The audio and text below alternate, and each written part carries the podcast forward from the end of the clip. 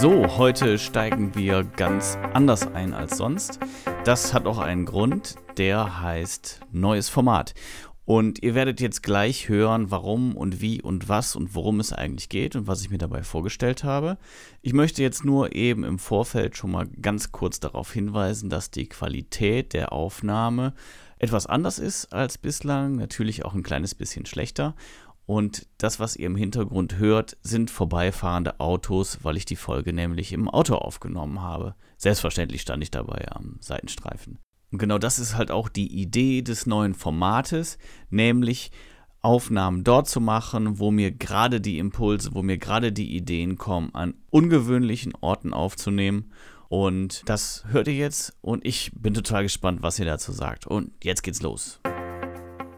Hallo und herzlich willkommen, liebe Freunde, beim Podcast Management Meets Mindfulness. Nachdem es ja sehr lange still war, habe ich mich jetzt entschieden, nicht nur häufiger Beiträge zu veröffentlichen, sondern gleichzeitig auch neue Formate zu entwickeln. Und dies hier wird jetzt mein erster Versuch eines neuen Formats. Ich nenne es Mini oder auch MMM Mini. Und ja, große Überraschung, es soll eben ein Kurzformat sein, was weniger Zeit in Anspruch nimmt als die regulären Folgen und letztendlich ist es dann natürlich nur ein ganz, ganz kurzer Impuls.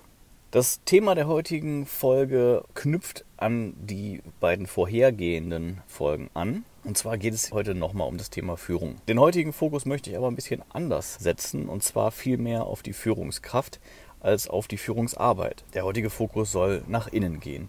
Führung heißt nämlich nicht nur mit anderen Menschen zu arbeiten, sondern Führung bedeutet vor allen Dingen auch an und mit sich selbst zu arbeiten.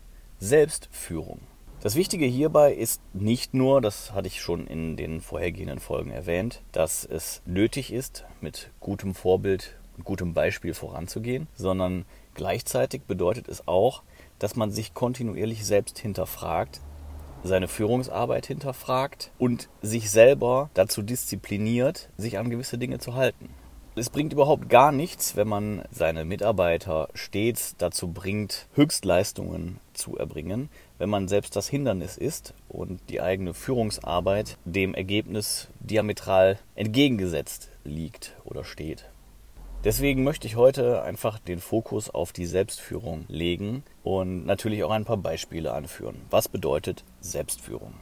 Nun, einerseits ist es so, bleiben wir bei dem guten Beispiel vorangehen, wenn wir über Fehler sprechen und Fehlerkultur und wir von unseren Mitarbeitern erwarten, dass sie Fehler zugeben, damit man sie eben analysieren, Dinge verbessern kann und wir einen offenen Umgang mit Fehlern wünschen und herbeiführen möchten, dann bedeutet das für die Führungskraft, dass sie selbst genauso mit Fehlern umgehen muss. Bedeutet, dass sie auch Fehler eingestehen muss. Ich hatte es in der vorhergehenden Folge erwähnt. Jeder Mensch macht Fehler. Und daher ist es extrem wichtig, auch als Führungskraft dies zuzugeben. Das hat ganz, ganz unterschiedliche Bedeutungen. Das eine ist, dass man sich selbst von der Last befreit, die man mit sich herumträgt, in dem Wissen, einen Fehler gemacht zu haben und in dem Versuch, diesen möglichst zu vertuschen. Der zweite Punkt ist, dass natürlich auch aus den Fehlern der Führungskraft ein Verbesserungsprozess entstehen kann, muss oder sollte zumindest. Die dritte Komponente ist eine gewisse Nahbarkeit und es ermöglicht einfach auf der Sympathieebene deutliche Vorteile, sodass die Mitarbeiter, wenn sie sehen, die Führungskraft gibt Fehler zu, es ihnen nicht nur gleich tun, sondern auch direkt das Bedürfnis haben, die Führungskraft zu unterstützen. Es ist also für diesen Teamgedanken elementar wichtig, auch selbst offen mit Fehlern umzugehen. Ein weiterer Punkt der Selbstführung, und das ist jetzt die Note der Achtsamkeit, auf die ich heute eingehen möchte, ist, dass man auch schonend mit den eigenen Ressourcen umgeht.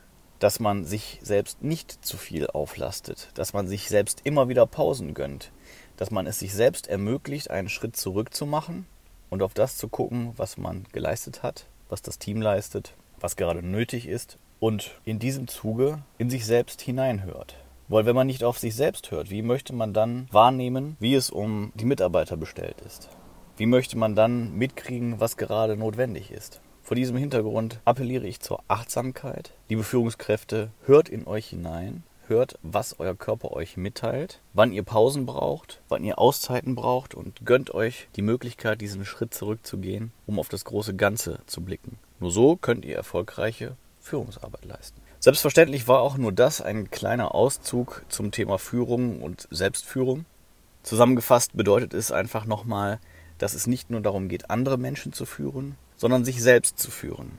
Diszipliniert zu sein, auch im Pausen machen, auch im Schritt zurücktreten, damit man eben an sich und am Unternehmen und nicht nur für das Unternehmen arbeiten kann. Denn nur so hat man die Möglichkeit, Dinge auch weiterzuentwickeln.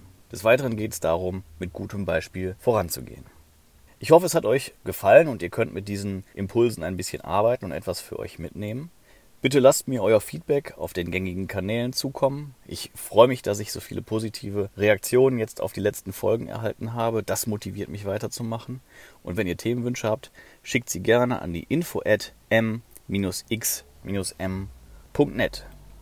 Das war's von mir. Ich freue mich auf die nächsten Folgen. Abonniert den Podcast, erzählt es euren Freunden, bleibt dabei, besucht uns in den sozialen Netzwerken, lasst uns Sterne, Likes und Herzen da. Und dann sage ich mal bis bald. Euer Philipp von Management Meets Mindfulness.